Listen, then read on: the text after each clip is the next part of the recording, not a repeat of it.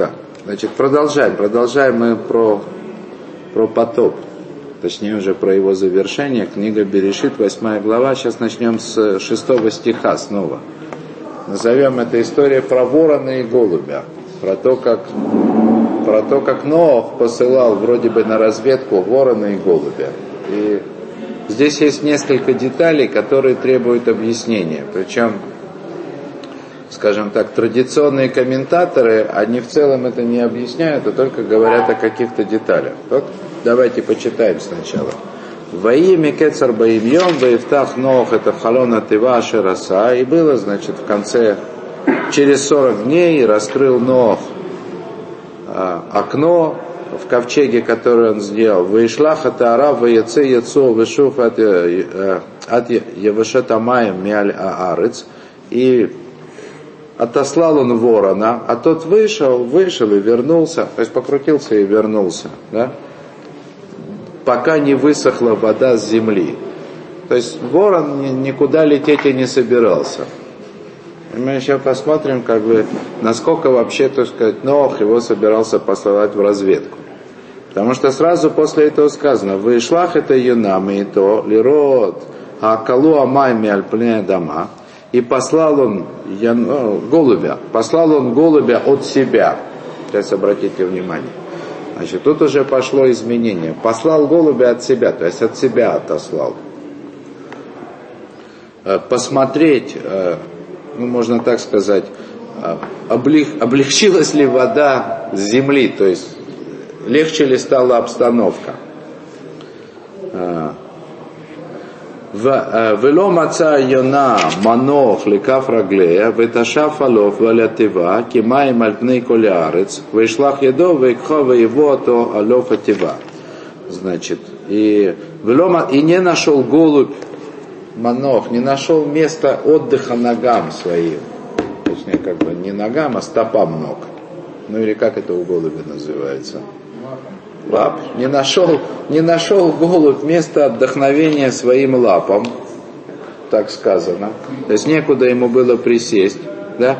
И вернулся он к нему в ковчег, поскольку вода еще покрывала весь лик земли.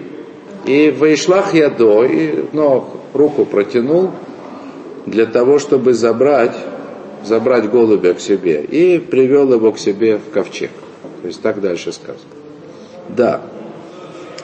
Дальше. Ваехель от Шивата Емима Харим, Ваисав Вешалах это Йона Минатыва. И подождал еще семь других дней, и снова послал голубя из ковчега. То есть в прошлый раз он его посылал от себя, теперь он послал из ковчега. И сказано здесь, и подождал он еще семь других дней. Отсюда учит Раша, то, чего мы не видели, ну как не видели, не увидели раньше, что между попыткой послать ворона и послать голубя тоже прошло семь дней. То есть тоже прошло семь дней. То есть, то есть, что я вам хочу сказать? Что здесь будет немножко тяжеловато? С какой бы целью ворона не послал Нох, то ли он послал его на разведку, это вот по той версии, по тому варианту, который я объяснял вчера. И он убедился, что ворон на разведку летать не собирался. То есть он покружил, покружил и обратно. Объясняют это мудрецы по-разному, почему ворон не хотел улетать. Но он не хотел лететь. То есть если бы все было, если бы все дело было только в том, что Нох пытался послать ворона на разведку, а а ворон не захотел лететь. Так чего ему было ждать 7 дней, прежде чем посылать голубя? Незачем. Но это не написано, с... вот обратите внимание, да?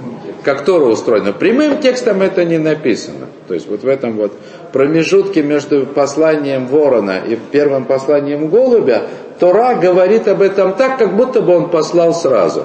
То есть создает вот это полное впечатление, как будто бы голубь был послан э, вместо ворона заполним непригодностью ворона искать. А потом мы вдруг видим, во втором послании голубя, мы видим, что оказывается каждый раз между каждым посланием Ног ждал семь дней. Да? Да, так вот, и как я уже повторю этот стих, это десятый стих, и подождал еще семь других дней, и снова послал голуби из ковчега. И дальше вообще происходит совершенно непонятное событие. Витово Элафа Яна, Леэта Эрев, и пришел к нему голубь, в смысле вернулся к нему голубь э, во время вечернее, как помните, раньше не, не было написано ни утро, ни вечер, да? то есть это как было неважно. Вегины але зай тарав бепия, и вот ветвь оливки тарав бепия, значит, э, ну, грубо говоря, оторванная в, в клюве его. То есть по-простому тарав бепия. То есть по-простому Тора говорит о том, что голубь вернувшись э, после второго своего путешествия, принес Ноху оторванную оливковую ветвь. То есть что должно было быть свидетельство, что должно было свидетельствовать по-простому, что где-то находится живое оливковое дерево.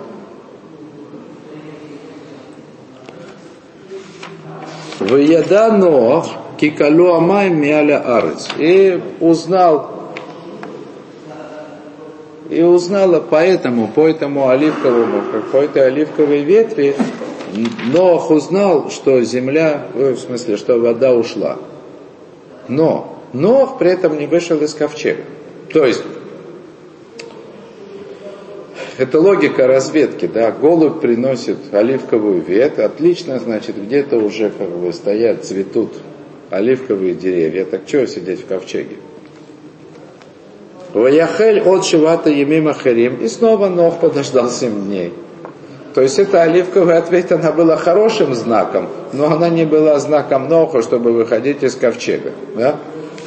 Вейшлах это Яна и послал голубя, уже не от себя, уже не из ковчега. Вело я с вашего от, и голубь не вернулся.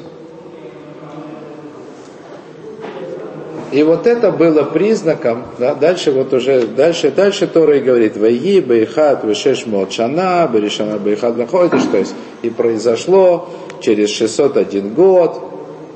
То есть тут Тора уже объявляет об официальном окончании потопа. И дальше следует, значит, уже заповедь Ноху выходить, значит, и со всеми, кто там был, Ноху, и всем выходить из ковчега. То есть история посылки голубя, так подробно расписанная, плюс еще предваряющая история ворона, она непонятна. Тем более во всех этих деталях и во всех изменениях, о которых, э, о которых Тора говорит. Сначала послал ворона, тот покружился, вернулся, потом через семь дней, как мы видим, послал голубя, послал его от себя – Потом, значит, он послал его из ковчега, да, уже этого голубя. Причем и возвращался голубь по-разному. А, после первого возвращения Ноуху потребовалось, значит, силы его тащить, да, руку затягивать. Второй раз голубь уже сам прилетел, а в третий раз не сказано, что он не послал его ни, ни из ковчега, не послал его от себя, а голубь просто не вернулся. Вот. Теперь по поводу ворона. Да, по поводу ворона, кроме того комментария, о котором мы вчера говорили, есть другое объяснение. Есть, э, оно основано на Мидраше. Мидраш говорит, что ворона, э, вообще-то говоря, Нох посылал и вообще не на разведку. Он не, имел в виду, чтобы ворон искал ему место. Ну, то есть, что понятно, что он находится в полном противоречии со вчерашним объяснением, но оно есть, это Мидраш. То есть, э, Мидраш говорит, что Нох, вот Мидраш, о котором я говорю, он говорит, что Нох ворона из ковчега просто выгнать хотел, как только появилась возможность. Мы говорим, что ворон был грешник. Мидраш говорит, что э, три, трое в этом ковчеге, они совершили грех запрещенного соития. Это был ворон, собака и хам. Хам, как он и есть хам. Да? Значит, понятно, что ни хама, да, ни собаку, но не мог выгнать, пока еще была вода. Да? Вот, даже за такие прегрешения. Но ворон, поскольку это птица, он его решил просто выкинуть. А ворон не хотел покидать ковчег, он хотел к нему изо всех сил вернуться. Это мидраж. Вот. Теперь э, тот же самый мидраж фактически, да, То есть он э, также относится и к этой оливковой ветви, да? Тарав Бепия. Вообще, э, вот эта фраза сама, Тарав Бепия, она как бы...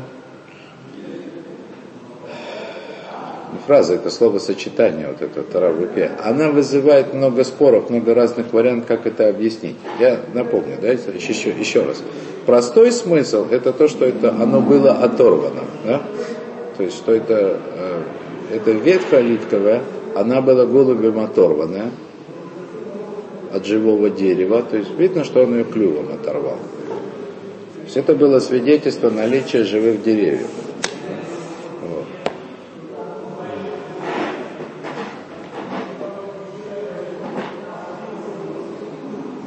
Хотя есть еще варианты. Да, но самый главный вопрос, который должен возникнуть после прочтения всего, как бы, да, того, что было сказано, э, Мидраж задает. Э, откуда взялась оливковое дерево и оливковая ветвь? Ну ладно, допустим, это было признаком того, что вода сошла. Но деревья откуда оливковые?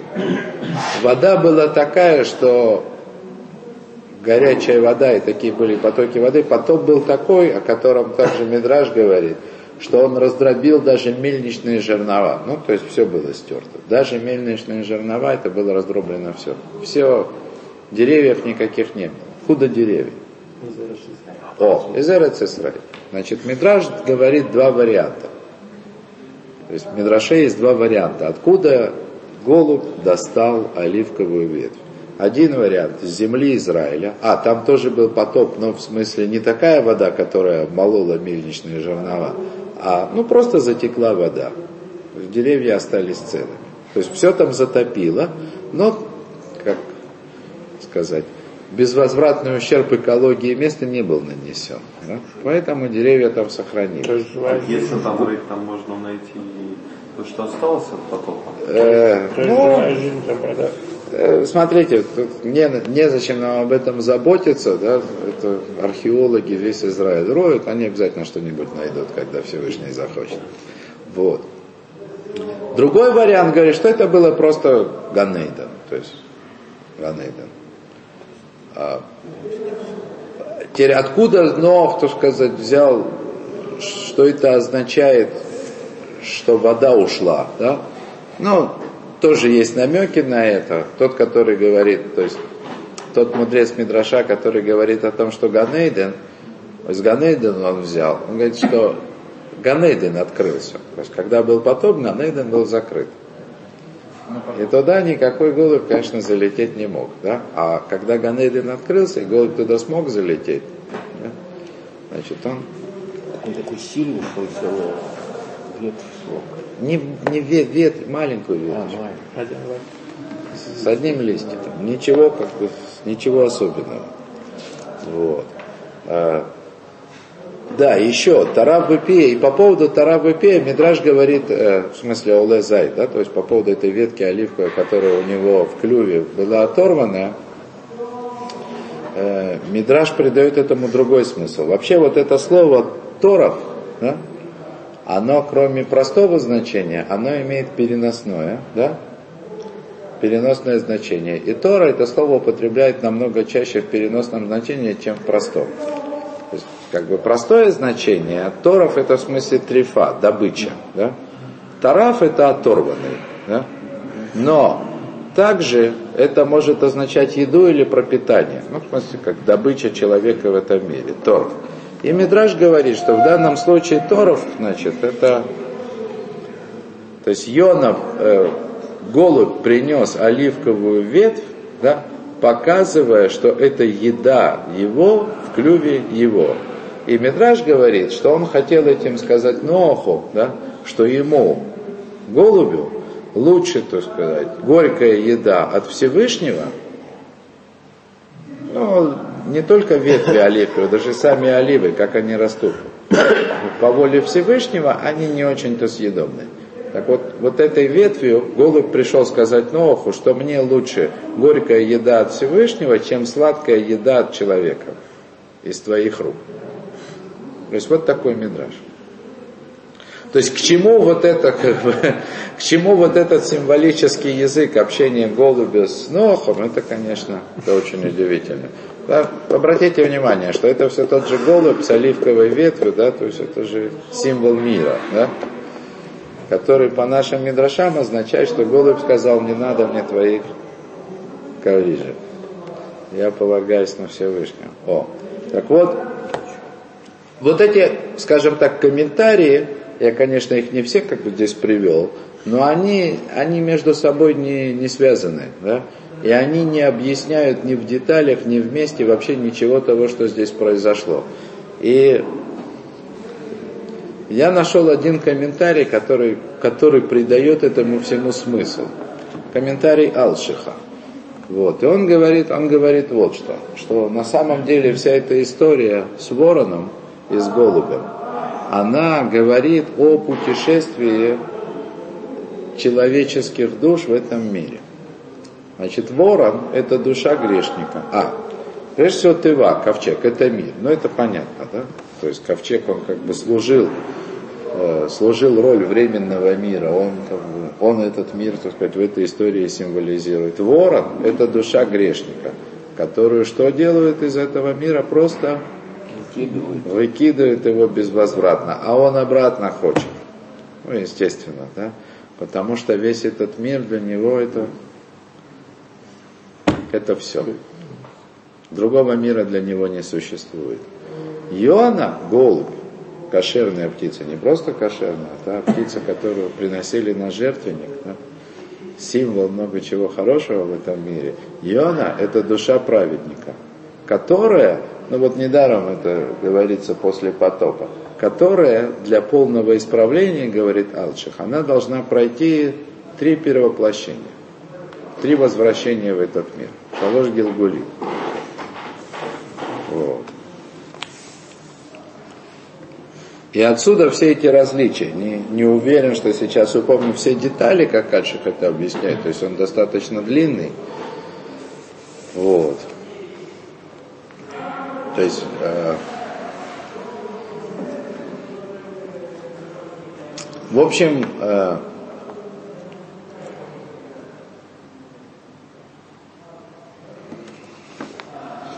что-то у меня не срастается, что-то я забыл. И ветка, в смысле, часть оттуда тоже какую-то роль? Да, да, да, конечно, ветка играет в этом роль. Вот. Да, Альших начинает с того, что он объясняет, да, что, конечно же, он объясняет, согласно Мидрашу, что, конечно же, голубь привел, принес эту ветвь то ли из Рецесроэль, то ли из Ганейдена, вход который тоже в Ганейден, вот. А это было показателем того, что земля высохла, что с горы Арарат голубю далеко лететь. И он без посадки, без отдыха бы не долетел. То есть голубь знал, куда лететь, ну, для того, чтобы принести оливковую ветвь. Ну, вот так утекает. Он смог, смог он, смог он туда полететь только тогда, когда земля высохла настолько, что у него было где-то место для отдыха. И поэтому Ноах понял, когда голубь ему вернулся, поскольку Ноаху было очевидно, откуда голубь мог принести эту оливковую ветвь, понятно было, что земля высохла. Но не более того. Ну, то есть это не значит, что она стала пригодной к жизни. Стала только пригодной голубю для дальнего перелета. Да, так вот, так дальше говорит о том, что голубь это душа праведника, ну, в смысле того, кто потом становится праведником. Да? Вот. Э, то есть душа праведника, потенциальная душа праведника, которая для полного исправления нужно пройти как бы через этот мир три раза.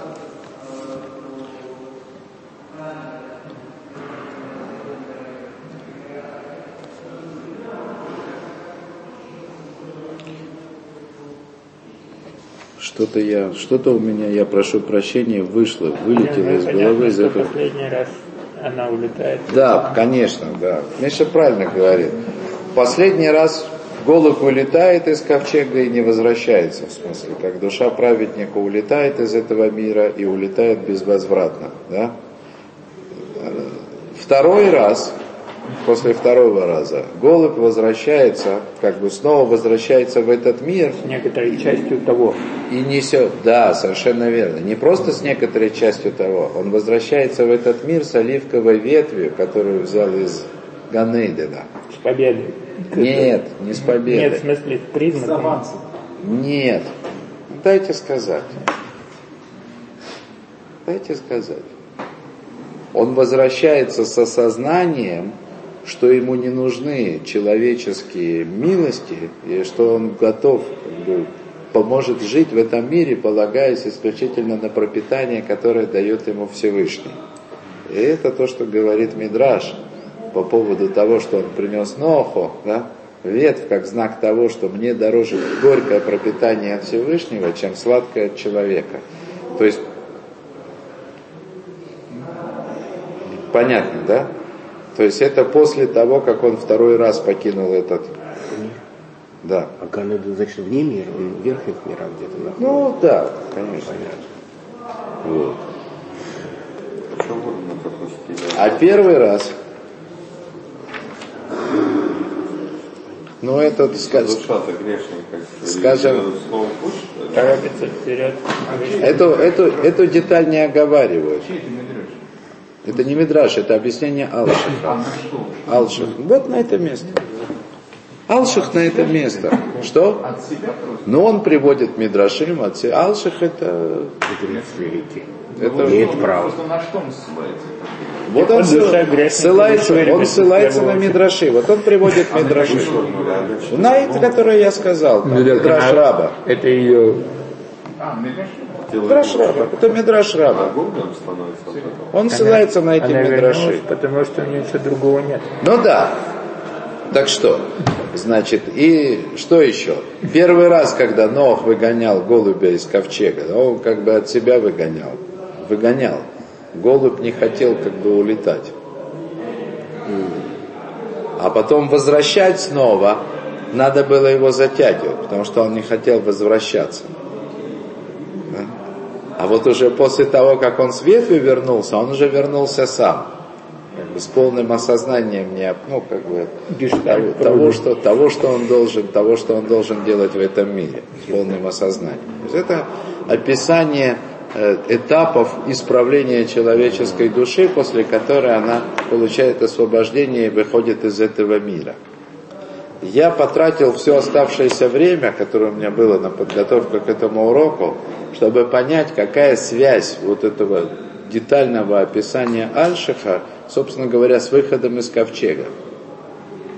То есть э, очевидно, что если во всей этой истории с вороном и голубем а, был Ноху намек от Всевышнего на то, как теперь будет исправляться человеческая душа в этих самых гилгулим превращениях, то есть очевидно это было связано, то есть должно было иметь какое-то отношение к выходу Ноха из ковчега. Но не пришло мне в голову ничего такого, чтобы, чтобы можно было с уверенностью сказать, вот оно, Эврика. Да? Но, видимо, какое-то отношение имеет. Да? Мир другим стал, как мы уже много раз говорили. Да? Мир после потопа стал другим. И вот прежде чем э, Всевышний дал заповедь Ноху выйти из ковчега в этот самый новый мир, вот он как бы по словам, по объяснению Алшиха, опирающимся на мудрецы, на, на Мидраши, он показал ему, как демонстрация нового мироустройства, как бы, порядок. того, как будет проходить человек теперь исправление в этом мире, как душа его. Сначала человек ничего не хочет, да, ни мир не хочет, ни из мира не хочет, да, не рождаться, не умирать, да, все это ему в тягость.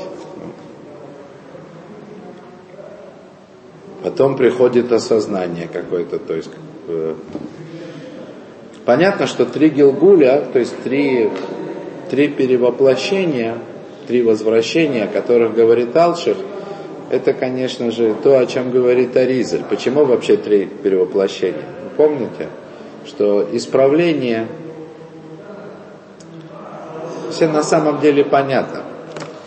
Э, То есть, в принципе, саму идею Гилгулим перевоплощения вы знаете, возвращение. Да, что если грешник который на самом деле является потенциальным праведником, но прожил свою первую жизнь в этом мире грешником, то э, прежде чем отправлять его в геном, ну вот как Нох хотел поступить с вороном, вот, Всевышний дает ему другую возможность исправления, а именно Гилгулим. Но Аризаль объясняет, что после того, как одна жизнь уже была прожита напрасно, в смысле не завершено было исправление, то Гилгуль после этого не может быть один, их обязательно должно быть три. То есть один за это. Из-за того, что у человека три уровня душ, души, нефиш, роха, нешама. И если в одной, в первой праведной жизни человек взрослея постепенно исправляет каждый уровень души, сначала нефиш, потом рох, потом нешама, да, то после того, как э, жизнь он прожил неправедно и все три уровня души ну, э, запачканы, то тогда для исправления каждого из них требуется отдельная жизнь. Потому что когда он проживет начало первой жизни и исправит нефиш, допустим, да, не может рох, отравленный ошибками прошлой жизни, прийти на эту исправленную нефиш. И значит, он должен прожить эту свою первую жизнь, уже даже праведную, с одним только уровнем, который называется нефиш. Просто как вот хороший человек, без особого сознания. И в следующей жизни, следующая жизнь вся целиком идет на исправление того уровня, который называется рух. И уже после этого, да, то есть он приходит готовый, чтобы действительно достичь уровня исправленного человека, то есть уровень нишама. Да? И это вот тот самый уровень, в который человек приходит как голубь с оливковой ветвью. Поэтому три праотца не один Э, неожиданный, неожиданный вопрос хороший. Но на самом деле, на самом деле понятно, почему это происходит после потопа. Ведь до потопа-то, в общем-то, все жили первой жизнью. И все они были уничтожены. А после потопа, очевидно, начались гилгулим тех погибших в потопе. Все начинается заново. Реинкарнация, да? Ну, конечно. То, давайте на этом остановимся. Остановимся.